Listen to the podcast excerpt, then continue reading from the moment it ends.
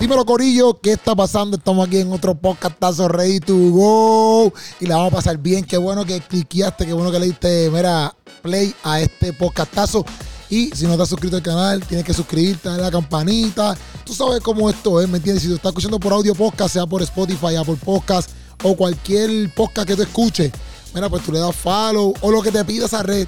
Lo que te pida esa red, tú lo, tú lo das, tú le das, para que tú estés atento aquí a todo el contenido que está saliendo por la vaina de Keropi Sánchez. Esa es la que hay, Corillo. Hoy estamos aquí con una dama ready to go, rompiendo, esa es la que hay. A la vez saber qué está pasando. Yo, yo, yo, ¿qué es lo que es? Keropi. Estamos bien. Oye, qué honor. No, para mí también, para mí también. Vi tus presentaciones. Viniste para acá para el show. Vine, tú sabes. Hay La que pasaste apoyar. bien, la La pasé súper bien. Me reí. No, cuando tú me escribiste, que tú- yo estaba trabajando, y yo veo tu mensaje como que, mira, quiero ir para el show yo. ¿Qué? Yo, yo te escribí como que tú estás en Puerto Es que Rico. tú vives en Puerto Rico. y yo, no, es una larga historia. Pero sí, sí. No, para mí fue como que yo, me- yo me emocioné bien duro. Y dije, ah, yo sí, dale. que- y en verdad quería que. Es que para mí, que otras personas artísticas, ¿verdad? Vean como que el show para mí significa mucho porque, exacto, las personas que verán con arte ven otras cosas que quizás una persona que no verá con arte Sí. no ve. No sé si me entiendes. Te voy a dar un ejemplo. Ajá. Algo vamos que allá. yo vi. Vamos allá. Cuando tú hablabas de ciertos, los chistes que tú hacías, Ajá.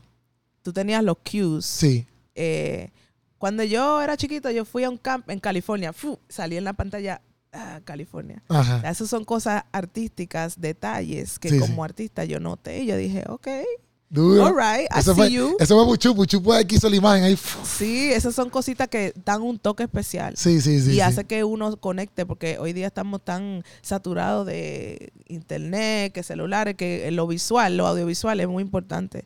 Te Qué felicito, duro. te gracias, felicito de verdad. Gracias a un millón, gracias, gracias. Oye, pero, ahora, yo, cuan- como estábamos hablando aquí, bajando, eh, hablando behind the, the cameras, o antes que demos play, yo, pues, cuando escuché full tu nombre, así como que, pan, por primera, no por primera vez, quizás como que me hizo, eh, como que, ah, existe, ah, existe, ¿ves? Sí. Este, fue con la entrevista de Nico M, porque estábamos hablando de, ¿verdad? Los proyectos de él y cómo empezaron y la, la, y que su primer featuring fue contigo, me dijo él. Sí, algo así. Algo o sea, así. el primer Me equivoqué. No, te- o sea, le llegaste. Él me tiró con una canción eh, muy buena y yo de una le dije, ¿quién te produjo este, quién te hizo la producción del beat?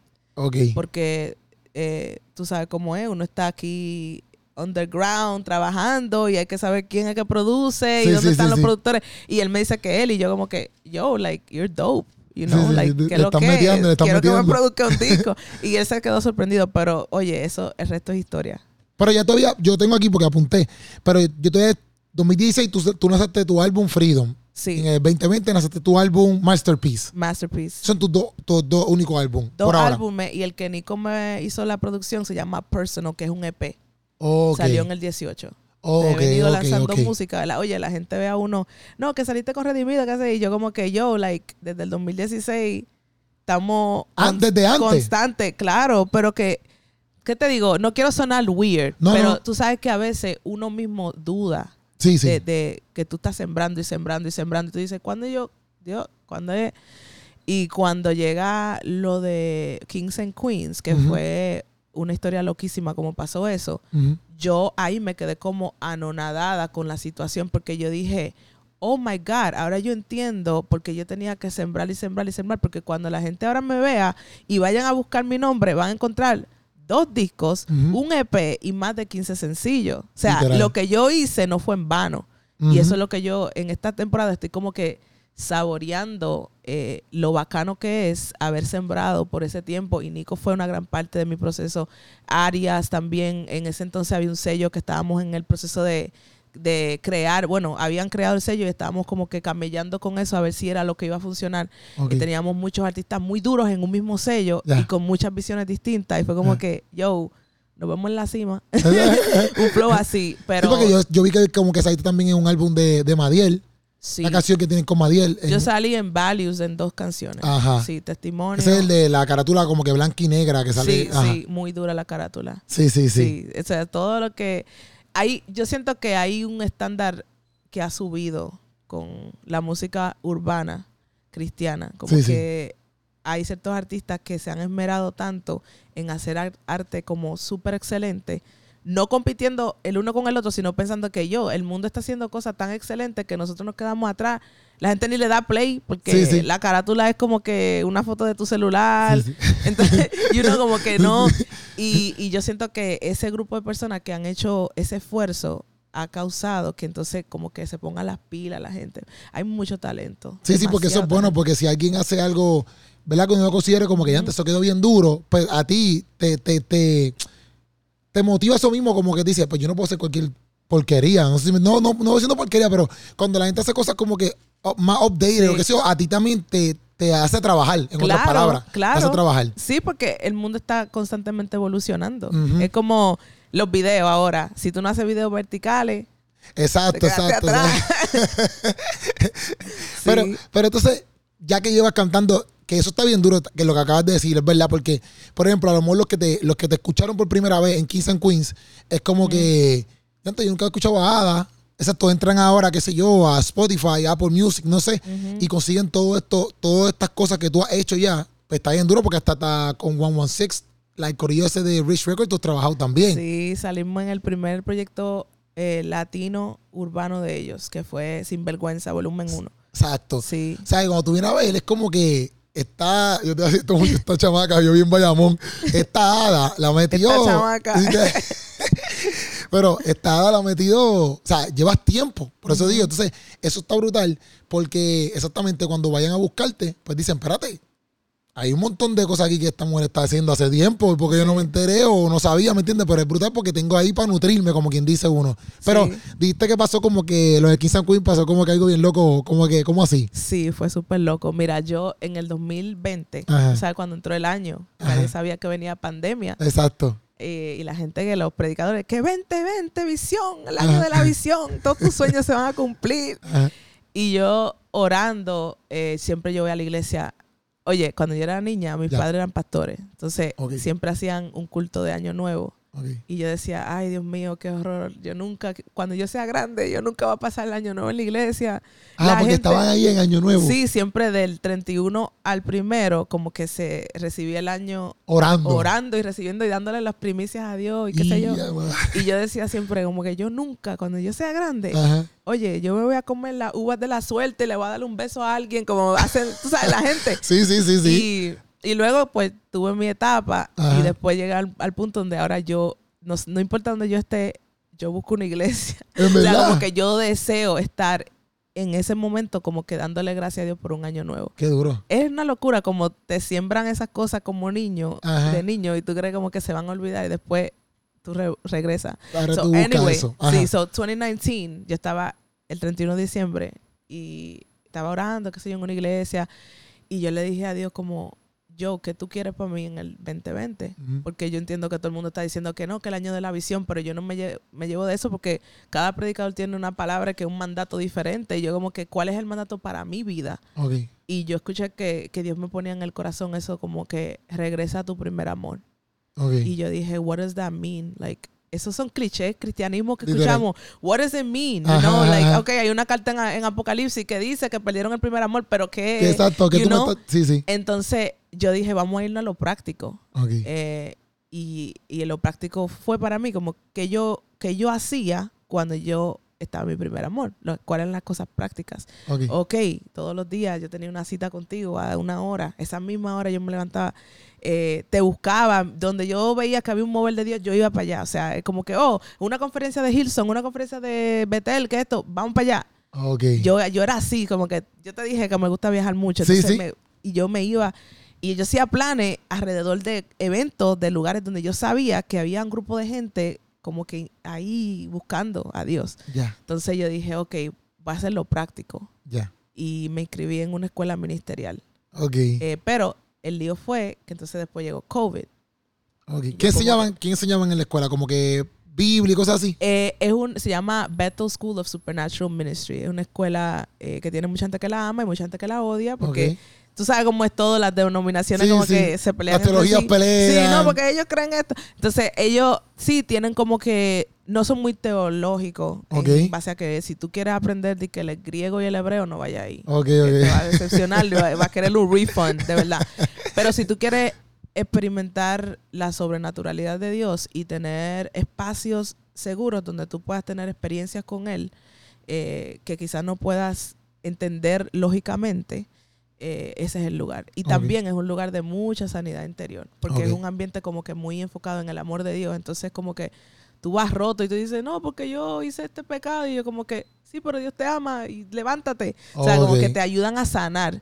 Eh, entonces yo me fui ahí y cuando me fui pasó COVID, me mudé from Boston to California en el medio de la pandemia. Eh, o sea, literal en el medio, o sea, fue en COVID fue en marzo. ¿Y llevabas viviendo mucho tiempo en Boston? Sí, yo viví en Boston desde qué sé yo, desde que era una niña. O sea, vivimos en New York City, Ajá. mi familia vivimos en New York City y luego nos mudamos a Boston. O sea, que te, ¿y te mudaste por qué para California? porque la escuela está ahí. Ah, ya. Ok. Sí, entonces, pero fue un lugar random, yo nunca había ido a ese lugar. Ok. Porque no era ni LA, era en el norte, o sea, la- yo casi en Oregon, Ok. super gringolandia. Yo creo que la única, oye, la única, la única morena era yo y ni soy morena. Ya, O ya, sea, yo era la única black person. Para el día de Martin Luther King me pidieron que, que diera un speech y yo como que, I'm Dominican. Pero nada, le damos. yo di sí, mi speech, porque imagínate, yo leí ahí y dije un par de cosas bacanas. Pero le tiré un rap al final. Ah, Pero, pero sí, so, yo me mudé y cuando yo llego ahí como que me doy cuenta que yo no iba a poder seguir haciendo música porque eso iba a ese lugar iba a requerir de mí una atención como más Sí, atención como- you know, ok. cuatro días a la semana de 9 de la mañana o 10 de la mañana a 5 de la tarde. Y en los fines de semana habían como evangelismos en la calle cosas así. Entonces Ok. era como que yo no podía hacer un plan de que ah, voy a sacar tres sencillos y un disco, o voy a hacer entrevista, o- y tuve que como que entregar eso. Entonces la historia fue que yo, Dios me, me puso en el corazón eso y me dolió, no fue como, ah, sí, tómalo. Fue como, yo, no me estoy poniendo más joven, ya llevo un tiempito en esto, soltarlo, la gente se olvida de uno, Sí. pero está bien si tú me dices, y Dios me, lo que literal Dios puso en el corazón mío fue, entrégame esto y am, enfócate en mi negocio y yo me enfocaré en el tuyo. Y cuando yo diga que llega el momento de empezar de nuevo, te voy a caminar por una puerta de honra. Ok. Y literal, a los dos años, un día me llama, me suena el celular y es como que, hey, Redimido te mandó a buscar. ¿Y tú, what? Y yo, ¿for what? ¿Qué quieres conmigo? Yo tengo dos años que no estoy activa. Ajá. So, fue, fue loco. Eso está bien Sí, fue loco. loco. Tú, pero tú no habías hecho más nada con Redimido. O sea, como que. Yo, eh, yo me encontré con Redimido como dos veces en mi carrera. La primera vez fue en Expolit, un día, que lo vi de lejos. ah, yo estaba, yo no había sacado ni Freedom todavía. Ok. Y la segunda vez yo le abrí un concierto que hicieron allá en Lawrence, Massachusetts, que era una amiga, bueno, la hermana de Juan Carlos de Tercer Cielo, Ya. tenía una, em- una empresa de eventos, hizo un evento y como que yo era una de las únicas locales y ella, Ah, venga. Abra y yo fui, yo recuerdo que el baterista mío se estaba saliendo del beat y todo. Y yo cantando durísimo, ¡ah! gritando durísimo. O sea, yo tenía como, tú sabes, como que uno está tan emocionado por la experiencia Sí, que sí, uno sí. no se percata de los pequeños detalles que pueden que- hacer que la experiencia mejore. you Ok, know? ok. Eh, y luego yo me bajé del stage y recuerdo que la esposa de Willy, Dalisa, me dijo, oh, me gustó tu setup porque yo tenía, porque yo empecé, yo, algo de mí, yo empecé esto como que de cabeza. Yo soy muy de cabeza, yo soy como que todo o nada.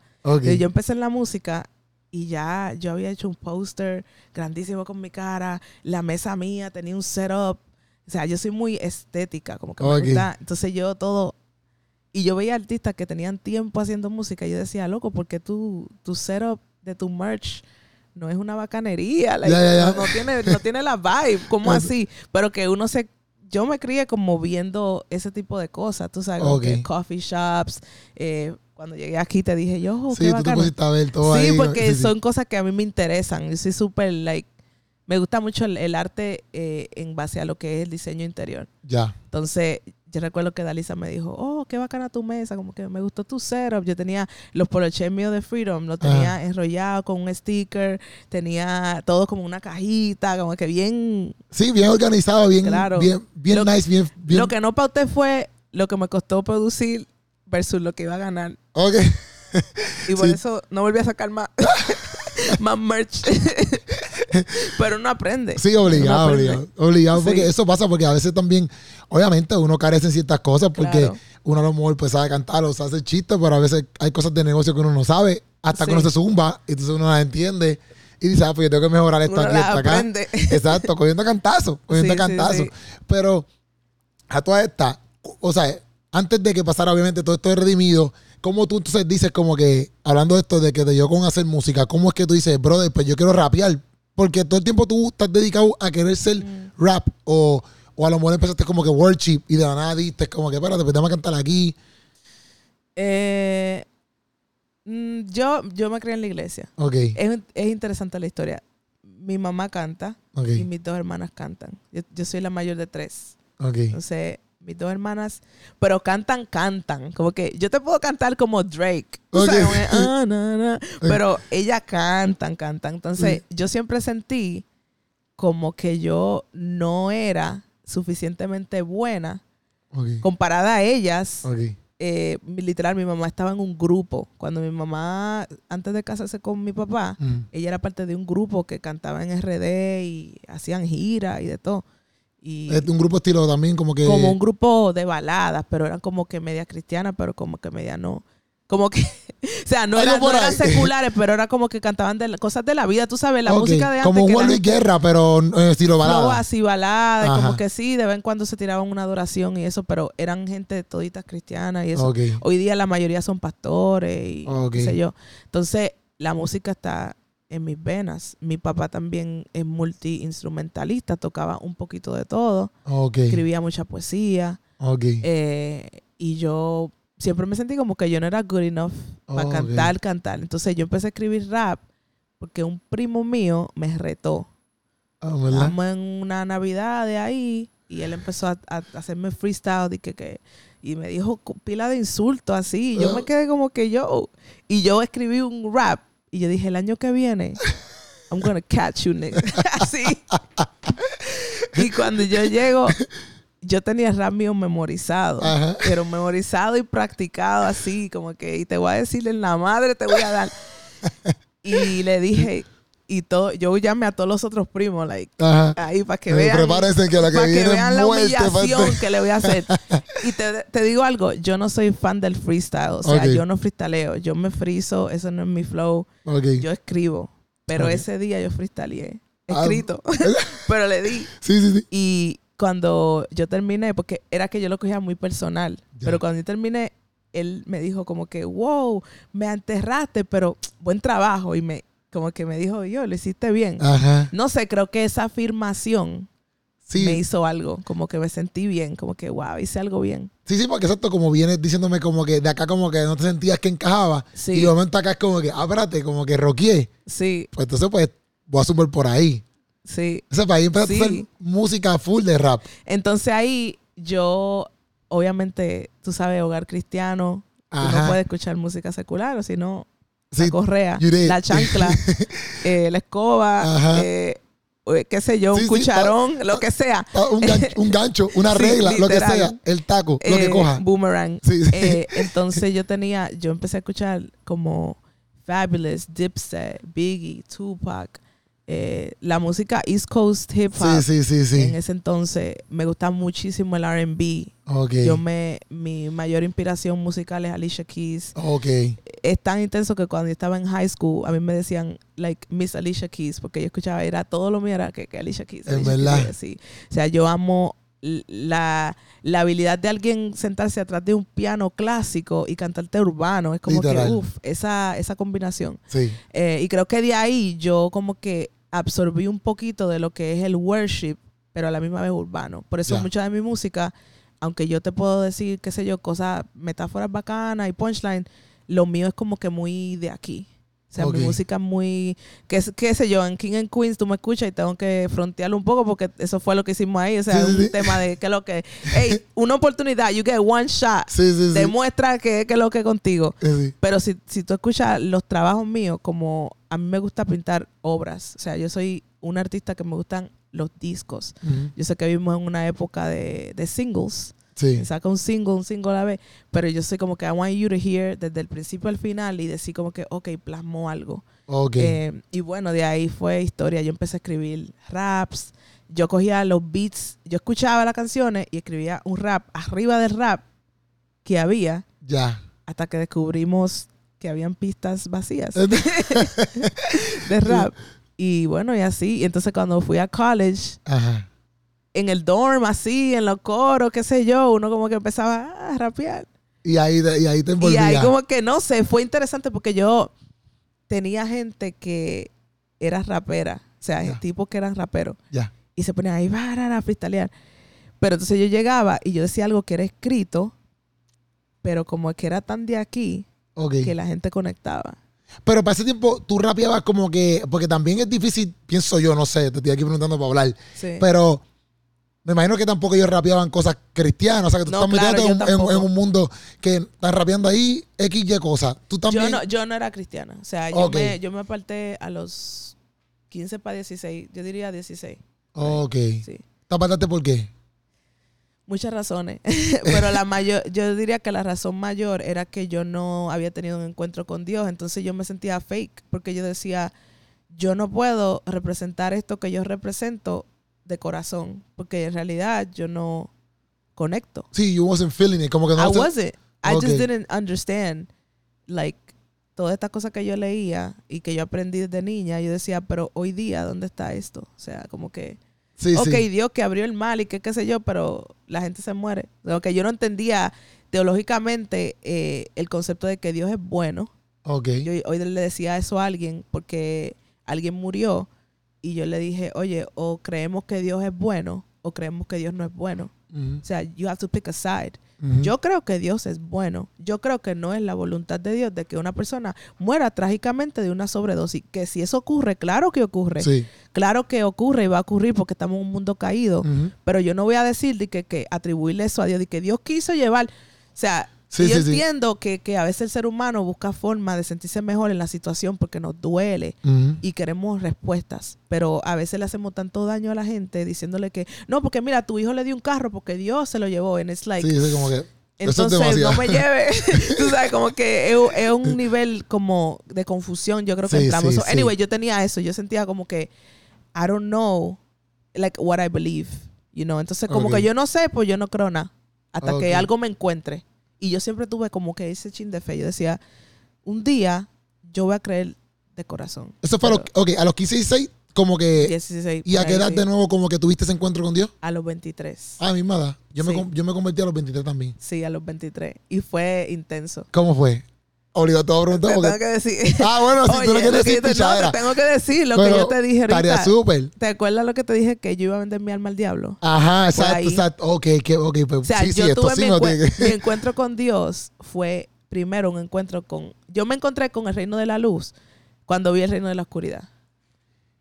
Ok, pero cuando dices que iba a vender mi alma al diablo, ¿qué es la que hay? ¿Cómo, qué es eso? Es... Ok, ¿qué es el alma? ¿O qué tú estabas haciendo como que para tú decir, ok, yo voy a entregar mi alma al diablo? Ok, vamos a darte el, el, el rerun de todo. Alma es mente, voluntad y emociones, ¿verdad? Entonces, tu mente, lo que tú piensas, lo que tú maquinas. Tu voluntad, lo que tú haces. Tu emociones, lo que tú sientes. Muchas veces nosotros estamos atados en nuestras emociones porque tenemos ira o amargura, odio, ¿verdad? Y esas son las ataduras del alma. Eh, que, que Jesús vino a libertarnos de ella, ¿right? Ujú. Está la mente, ¿verdad? Después tú estás maquinando, ay, mira, me hizo esto, lo odio, ah", y después tus emociones se juntan con tu mente, y no va a ser en tu voluntad, llega y tú coges un cuchillo y lo matas. Ya. O sea, así es que pasan Sí, los, sí. los homicidios, ¿right? Sí. Entonces, cuando yo digo vender mi alma al diablo, era un momento donde yo había dicho, yo conscientemente voy a entregarme a que mi ser sea utilizado para hacer, qué sé yo, cosas. Cosas que no están de acuerdo con lo que tú has aprendido, Sí, ni de acuerdo con Dios. cosas que simplemente yo la voy a ver como un vehículo para llegar a mi fin. In, Ok. in spite of lo que esté en contra. Ya.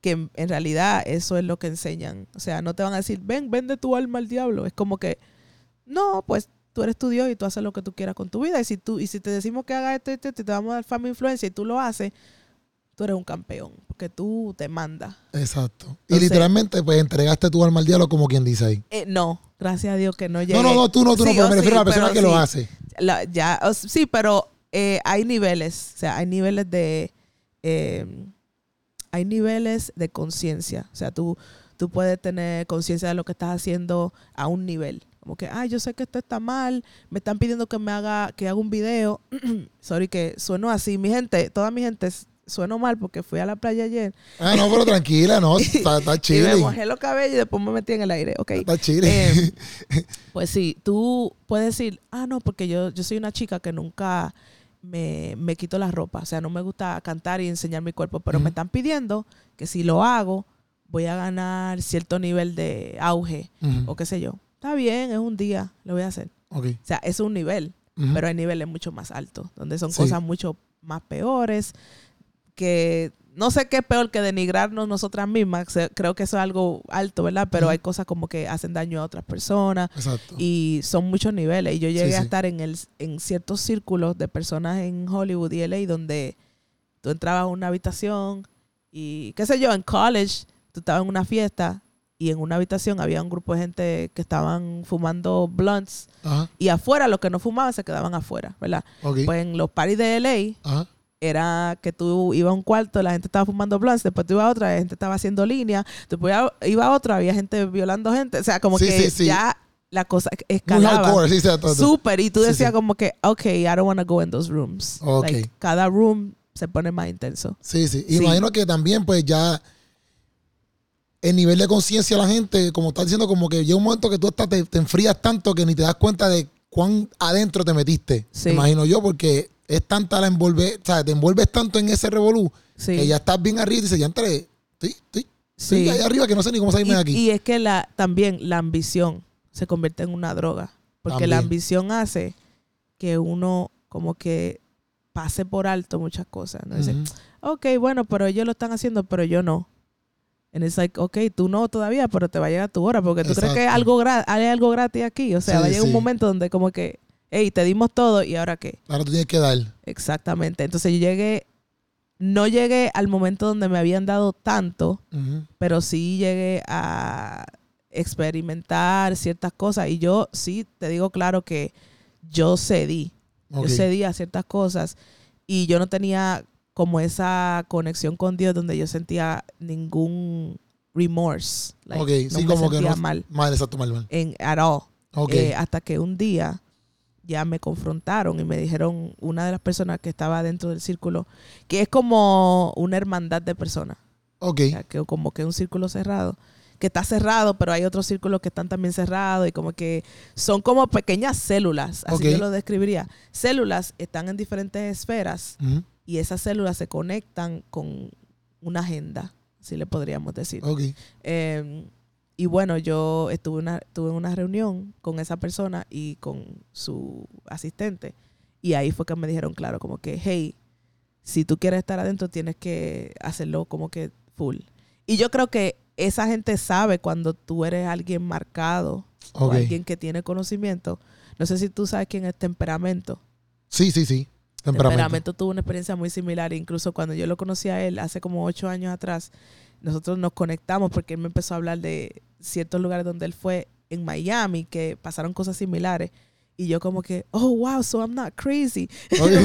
Hay gente que también sobrevivió. Sí, sí, No, entiendo. porque tú sabes que mucha gente cuando ve esas cosas saben tanto que no salen de ahí vivo, También. literal, no salen vivo. O se quedan adentro silenciados o salen y no logran, Ok. you know, contarlo. Sí, sí, obligado. Entonces, obligado. pero la cosa es que el nombre de Jesús era lo único que ellos odiaban. Yo, ¿Tú sabes cómo yo supe que la verdad de Jesucristo?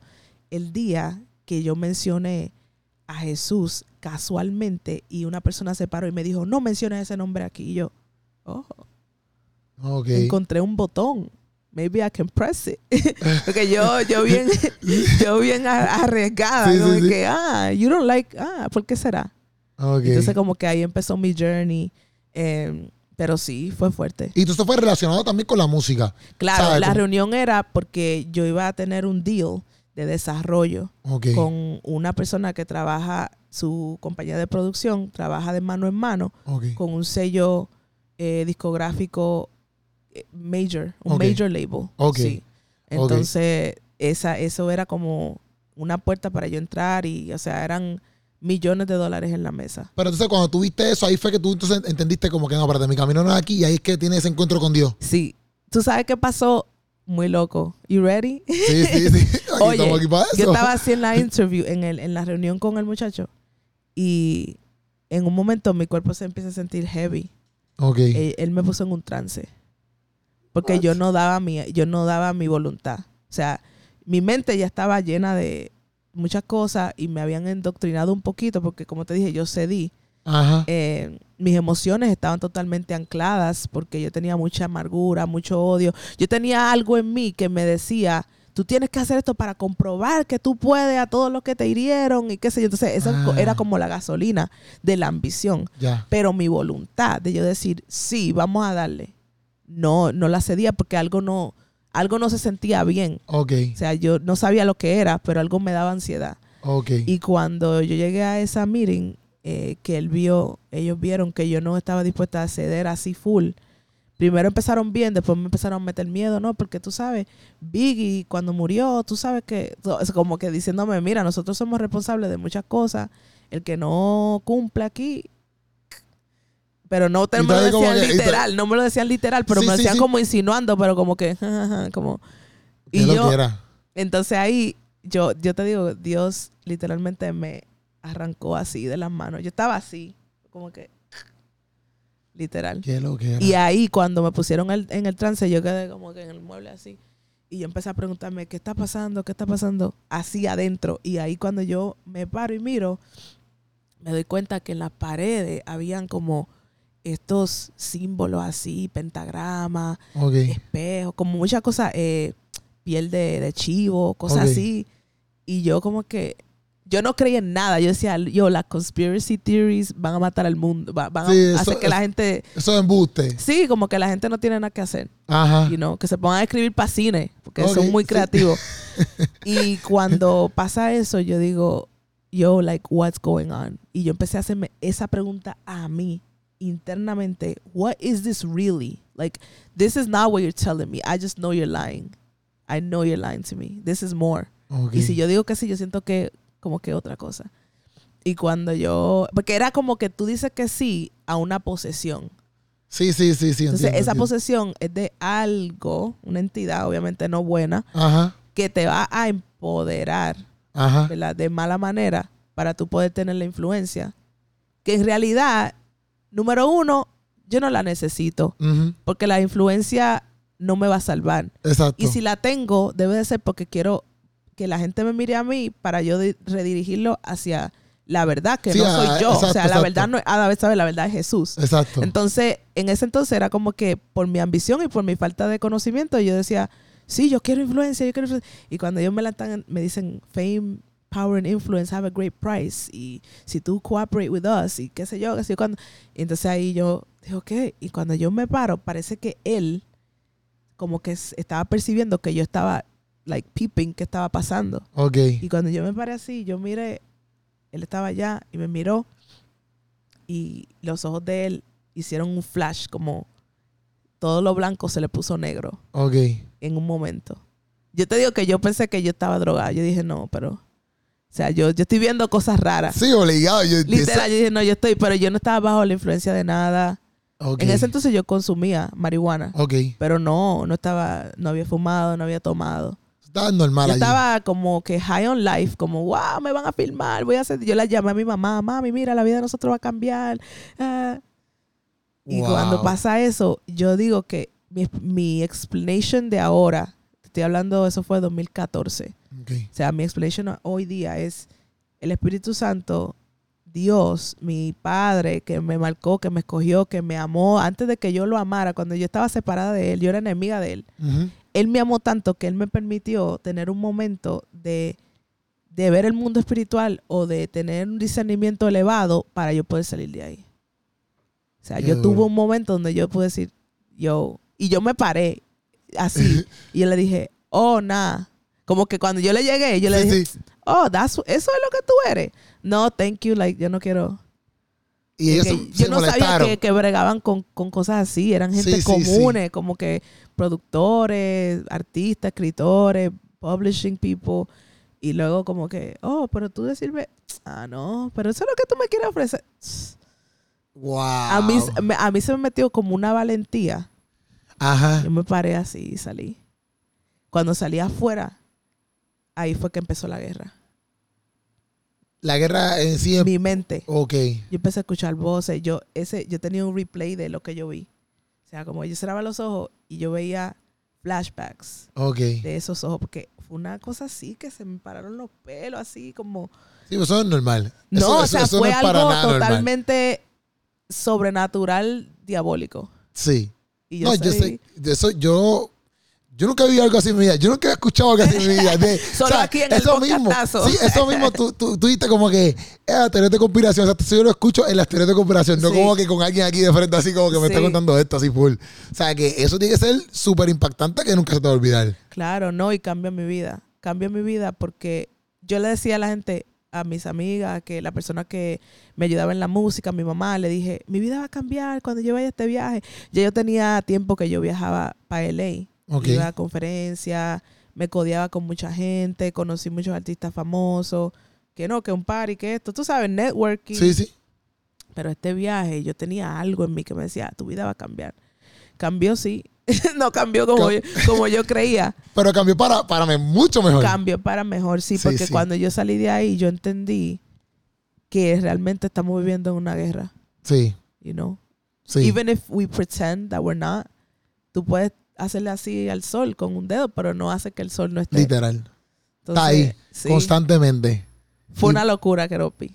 Una locura. No, Mi vida hizo que- así cuando eso pasó. Y automáticamente cuando, ok, te, te encuentras con Dios, ¿verdad? Tienes esta, este conocimiento, ahí vuelves rápidamente entonces a escribir de nuevo para... Pa, pa, No. I said I would never make music again. Oye, yo salí friquea de ahí. Y- I'm like, yo no quiero nada que ver. Mira, te voy a decir qué nivel de miedo yo tenía. Si yo tenía que coger un vuelo y había un layover en LAX, Ajá. yo reroute el vuelo. Yo no quería ni volar por arriba de California. That's why cuando yo me fui a estudiar para California fue un big deal. Ok. Que yo decía como que yo no quiero volver a este lugar. Sí, yo, exacto. yo sentía como que yo estaba en un territorio ajeno y que si yo iba ahí me iban a hacer un daño. Ok. Porque como pasó todo, fue tan... O sea, yo conocí que esta señora, esta muchacha que era productora en un par y después, no, mira, te quiero presentar a esta persona. No, que, no, mira, que te tenemos ya dos años viéndote lo que estás haciendo y nos gusta, que sé yo, que como que, ¿what? Yo estoy allá en Worcester, Massachusetts. Like, Sí, ¿cómo sí. tú? Entonces, cuando yo pasa todo eso, yo dije, no, yo no vuelvo a hacer música. Yo no quiero nada. Yo quiero vivir una vida chilling. eh, mi corporate job, tenía un buen trabajo y normal. Ok. Diantre. Entonces, cuando, pero entonces, después, lo que contamos al principio fue cuando después, este, vuelve a escribir, que Dios te dice, vuelve a tu primer amor, es ahí cuando tú vuelves a escribir de nuevo. Lo contamos ya. No. Entonces, eso fue 2014. Entonces, tres, dos meses y medio. Después de eso, yo llegué a mi casa y yo dije, yo, yo, yo fumaba mucha marihuana. Entonces, yo tenía um, los joints rolled ahí. Entonces, yo los rolaba toda la semana y los dejaba ahí. Y yo recuerdo que un día yo estaba ahí y no me, no me ponía high. Como que después de eso, como que ya, no sé, mis ojos espirituales se abrieron, como que ya yo sentía diferente y ya yo como que esto no funciona. Yo recuerdo Ajá. que yo le dije a alguien como que yo, like, the weed isn't working. Ok. Y, y yo tomaba también así shots de Hennessy, ok. como que for fun, tú Sí, sabes. sí. No, o sea, ni for fun. Yo me levantaba y que- que a trabajar en mi laptop con un shot. Yo no entiendo, en verdad. Se- ser impío a veces como que es una estupidez, Sí, en sí, ¿verdad? sí. Como que, what are you doing? Exacto. Entonces, yo boté todo, Ok. porque nada me funcionó. Ok. Entonces yo empecé a orar. Porque yo sabía que lo que había pasado era, tenía que ver con Dios, pero no el Dios que yo conocí. Ok. Entonces yo le decía a Dios, si tú eres real y tú fuiste que me ayudaste a salir de esa situación, yo quiero que tú me reveles quién tú eres. Y yo te quiero servir, pero no sé lo que eso significa. O sea, tienes que definirlo primero. Yo lo voy a hacer, pero defínelo, porque yo no entiendo. Eh, entonces, a través de ese proceso, yo empecé a, a ver videos de YouTube, que esto, que Joyce Meyer, esa fue una de mis primeras que yo veía mucho. la prédica, qué sé yo. Y luego eh, un día fue un evento de una iglesia. Yo tenía mucho miedo de ir a ese evento. Porque yo decía, la gente me conoce como hija de pastores, sabe que yo he salido, you know, de la iglesia sí. y que estoy en una vida loca. Y me va a ver y me va a juzgar. Y cuando yo llego al evento, la predicadora al final, que no me conocía porque fue invitada, dijo, esa que está allá, ven acá. Dios te dice, ah, y la hija de ella tenía 18 años. Eh, yo no me crié en una iglesia donde se abrazaba mucho la profecía.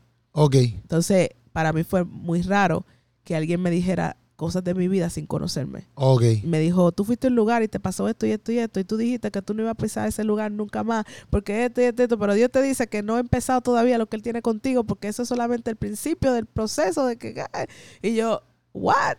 Y- y- ok, ok. Y me dijo como que, y para que tú creas que Dios te está hablando y que no soy yo, Dios te va a marcar hoy y tú vas a durar ocho días con ese brazo que te va a vibrar. Y yo duré ocho días con este brazo así, vibrándome.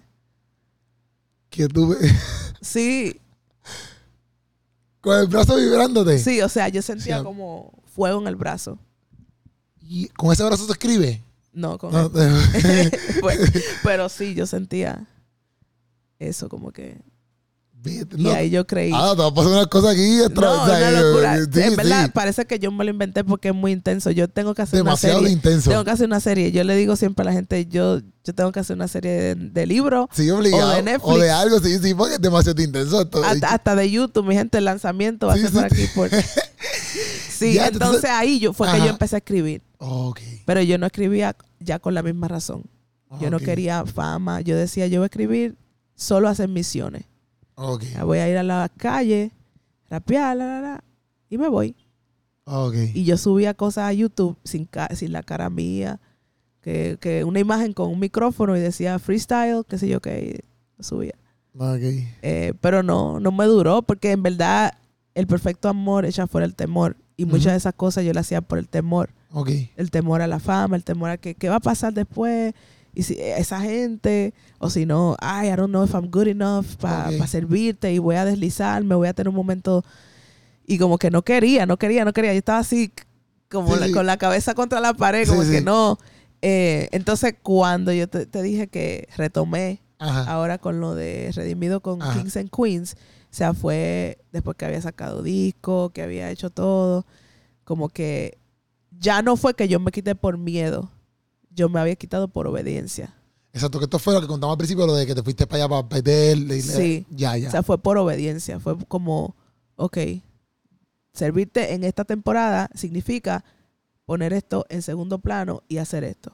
ya. Como yo te dije que te iba a servir y como mi vida no se trata de ser rapera, sino de ser hija, de ser sierva, entonces yo en esta temporada pondré esto a un lado y lo retomaré solo si tú me dices. Y eso es bien duro, eso es bien. Súper. Sí, eso es bien difícil. Como que, porque es algo que uno la apasiona y todo, pero a la misma vez soltar algo así. Eso no es cascarañoco que tuviste que te dolió, ¿me entiendes? Porque. Sí, sí. Pero eso es también importante entender. Pienso yo, yo no sé en qué, como que en qué momento uno llega a esa madurez, ¿verdad? Pero por eso es bien importante entender como que eso mismo que tú dijiste, como que, por ejemplo, yo no soy, yo soy querope, hago comedia, pero. Yo, yo quisiera como que pues, hacer giras de comedia, un ejemplo, pero si no pasa, yo no puedo enfonarme ni nada por el estilo porque yo estoy aquí porque Dios me llamó y para servir para el reino de Dios, ¿me entiendes? Si no hago comedia, pues tengo otras cosas que hacer, hay otras cosas que yo puedo hacer dentro del mismo reino de Dios y para Dios, ¿ves? Pero Sí. hay mucha gente que no entiende eso y como que se, se le hace difícil. Y para Sí. mí eso es bien, yo siento que eso, eso es bien difícil de hacerlo. Aunque tú lo explicas así normal, es difícil porque también eso eso brega con lo que nosotros somos. Así Sí. como tú decías al principio, como que de momento tú te sientes que no encaja, pero de momento en algo encaja. Entonces Sí. soltar eso que tú encajas y es como que, ajá, ¿qué hago ahora? ¿Entiendes? Como que. ¿Tú sabes sea- qué pasa? Que a veces nosotros, yo siento que encontramos identidad en lo que hacemos, ujú, aún en lo que hacemos para Dios. Por ejemplo, cuando la pandemia, yo estoy segura que gente cristiana que encontraba su identidad en estar frente a un grupo de, qué sé yo, mil personas cantando, tuvo muchísimas crisis porque ya no tenía identidad porque no podía hacer giras. literal, Y gente no cristiana también, literal. el ser humano. Entonces, yo entiendo que cuando Dios nos reta a soltar cosas es porque Él dice, hey, esto es bueno, te lo entregué, pero estás adorando mucho más a eso que a mí, o estás encontrando en eso demasiado, te estás llenando con eso. Exacto. Y eso nunca se supone que te iba a llenar. Yo te lleno. Exacto. Eso es como algo que viene con el territorio. You know? Entonces, Sí, ese es como que el proceso de. Y tú, como tú diste, yo no puedo, si no hago gira o no llego a hacer la gira que quisiera hacer, como quiera yo estoy bien, pero otra, yo lo veo también de otra perspectiva. Y si la gira te llega, pero implica que tú tienes que negar a Dios o negar a tu fe o comprometer tu familia o tu esposa o algo que para ti vale mucho, aún ahí también sería un sacrificio. Exacto. Y muchas veces decidimos mejor coger lo que no- se nos ofrece y decirle, ponerle el ticket de que bendición de Dios. No, eso no Amén. es bendición de Dios porque te arrastró de los pies de Cristo, o sea, te sacó del, de- del camino, te trae tristeza, te hace retroceder. No le diga bendición a lo que no es bendición. Obligado. Entonces, eso pasa mucho. Sí, sí. Y yo, Sí, yo sí. quisiera como, si tú me preguntas, ¿qué tú quieres hacer? Yo quisiera como ser una voz de conciencia a los artistas. Yo siento que necesitamos, dice la palabra que en la multitud de consejeros hay sabiduría. Yo siento que necesitamos gente que nos, no que nos agarren por los cabellos y nos arrastren, pero que nos digan como es que, hey, yo soy you know, Sí, sí. eso que hiciste no, no te va a ayudar en el camino. Quizá Exacto. hoy te, se, se siente bien, pero, pero no. Yo quisiera como que poder ser eso. Y yo pienso que eso está brutal, porque eso hace falta mucho. Sí. Y también hay artistas que no, no, no, no les gusta eso.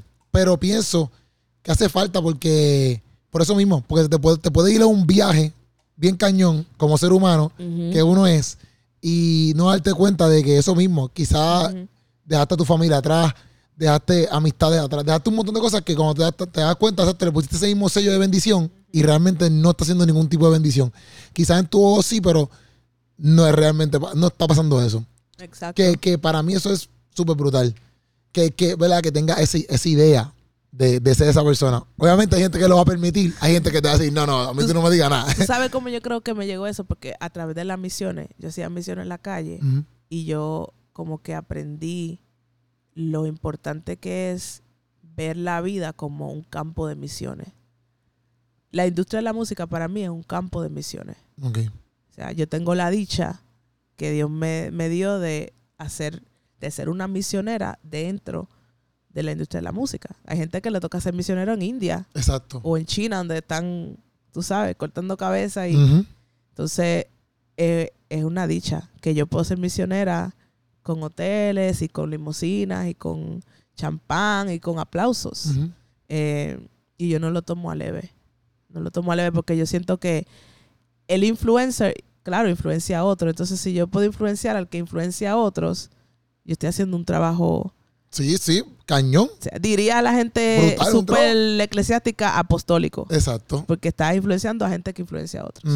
Entonces, Sí, es como los pastores que necesitan otros pastores que les ayuden, que les digan que es lo mismo. exacto. Tú sabes.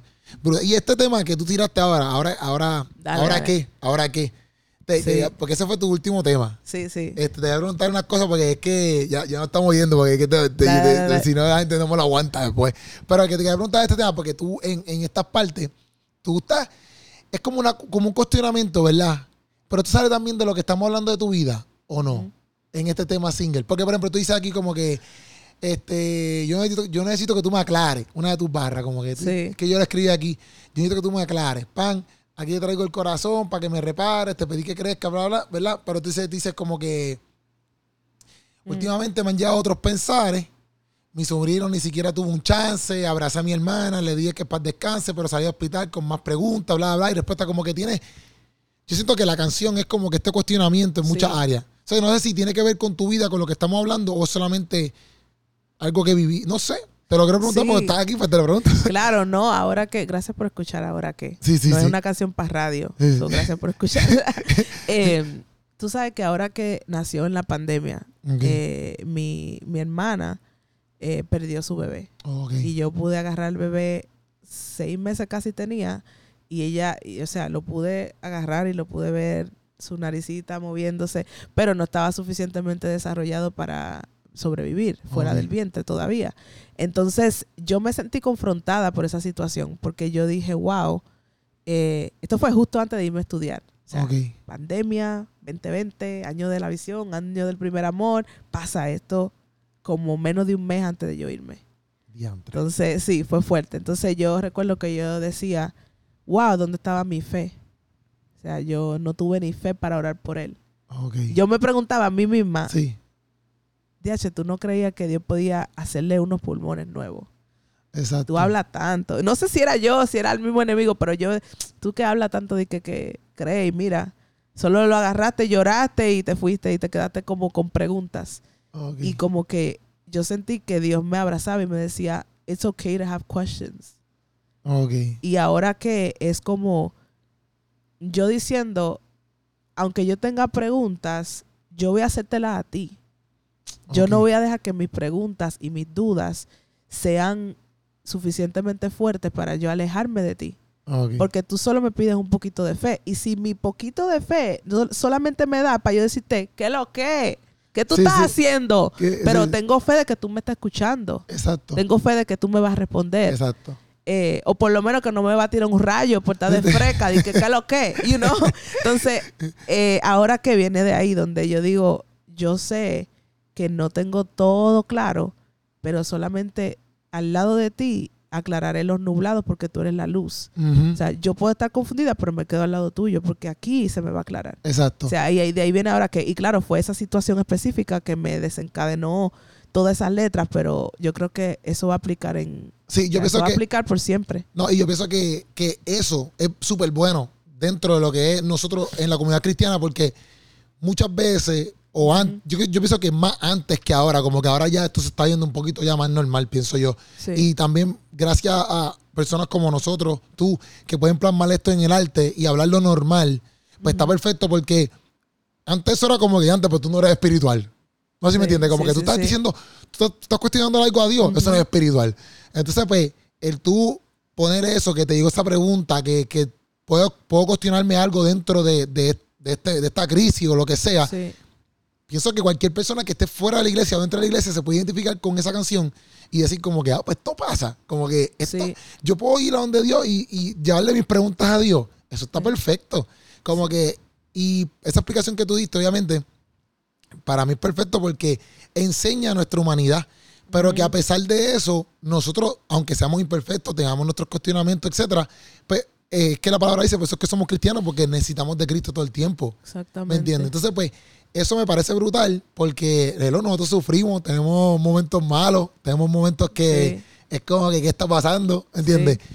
Pero yo pienso que eso antes no se expresaba mucho o la gente no lo podía expresar porque era como que, ah, pues no estás orando. Sí. Ah, pues no estás leyendo la Biblia. es tu culpa que tú tienes preguntas. Ajá, entonces pues ahora ya eso no se ve así y me gusta que personas que influencian, ¿me entiendes? También lo expresen porque nos pasa, mi gente, nos pasa. Y pienso Sí. que, que eso acerca más a la persona a Dios que solamente decirle, ah, pues eso es que tú no estás orando. ¿Me Sí, entiendes? sí, eso sí, eso para mí es como que el perfecto error, ¿me entiendes? Ahora si yo digo, mira, yo paso por eso y yo me sentía triste y me sentí así, pero yo fui a donde Cristo y, y- y le trae mis preguntas. Yo siento que decirle eso te acerca más a Dios que decir, no estás orando. Sí, y tú sabes que eh, Dios se perfecciona en nuestra debilidad, en nuestra, se fortalece nuestra debilidad. Y otra cosa, yo creo que cada temporada en la humanidad, ¿verdad? Cada ciclo eh, ha- hace que resalten otras necesidades. Como por ejemplo, hoy vivimos en un mundo tan de filtros y de selfies y de highlights y de mira, estoy aquí en el yate, mira, estoy aquí en el-", y it's like, tú no me mostraste que tu esposa, tu esposa te odia, pero solamente la foto del yate, Exacto, exacto. you know, eh, felices ahí tomando mimosa, pero te odia porque, you know, entonces sí. yo... O tuvieron una discusión bien fea antes de la foto. Sí, y yo entiendo que obviamente no hay que mostrar eso, pero eso ha causado que la gente se filtre tanto que yo creo que a veces olvidamos que hay belleza en lo orgánico, hay belleza en lo que no es perfecto. En lo imperfecto hay mucha belleza. No tiene que ser. Yo amo, por ejemplo, Lauryn Hill, el disco de ella. Si tú lo escuchas, el, el único disco que hizo, ese disco, tú escuchas las voces así, todas las voces tiradas, oh, por acá, por acá, por acá. Hoy día tú escuchas una voz perfecta, una sola, corrida, y cuando tú vas al concierto en vivo, te cantan de que, eh, ¿cómo dice? ¿Cómo dice? And it's like, oh, because it's so perfect that Sí. it's not real. Exacto. You know, entonces yo no sé, siento que necesitamos más No, pero eso está perfecto. ¿Y qué más viene de Ada? Por ahí, para que la gente esté atenta cuando se termine este, cuando se cuando vean Bueno. este podcastazo, que digan, ok, vamos, vamos, estamos ready, que, que Bueno, Ada estoy viene con trabajando en esto. un disco. Ok. Sí, se llama Ok. El fin se acerca. Oh, diantre. Este, Y- este título está heavy. Está heavy, sí. Y Está tengo heavy. ahí colaboraciones con Natán el Profeta, Duro, Manny Montes, duro. sí, y unas cuantas personitas más que la voy a dejar Que en... esté, sí, sí, para que estén pendientes. Sí, para que estén sabes, no se pendientes. puede dar toda no se de la una. tire toda. No, no, no. No, no, Sí, hacho, sí. pero qué duro, qué duro. El fin se acerca. El fin se acerca. Ok. Pronto por ahí. No hay fecha viene- todavía. Oye, antes de que llegue el fin, llega ese disco. Eso está bien. Yeah. Oye, pero gracias, Ada. Yo pienso que estamos bien. Quiero nice. gracias. Gracias. Mi gente tienen que estar pendiente a Ada. Oye, a ese álbum que va a drop out, ya mencionó dos, dos colaboraciones que vienen duras, pero va a tener más. Pero como quiera, pendiente a todo lo que está haciendo Ada. Si no sabías de Ada, como quiera, entra a Apple Music, Spotify. Ella tiene música ahí por un llaves para que te, para que te jaltes de verdad y te nutra de lo que está haciendo y la arte que está haciendo. Y qué bueno que te sentaste aquí conmigo para que la gente te conozca más, como que sepan quién tú eres. Sí, ¿Entiendes? gracias, Keropi, por Sí. el tiempo y a comer la empanada. Ah, como el panazo está súper bien. Nos fuimos. Nos fuimos, Corillo. Esto fue el podcastazo. Sigan a la vez, a veces la que hay, Corillo. Se les ama.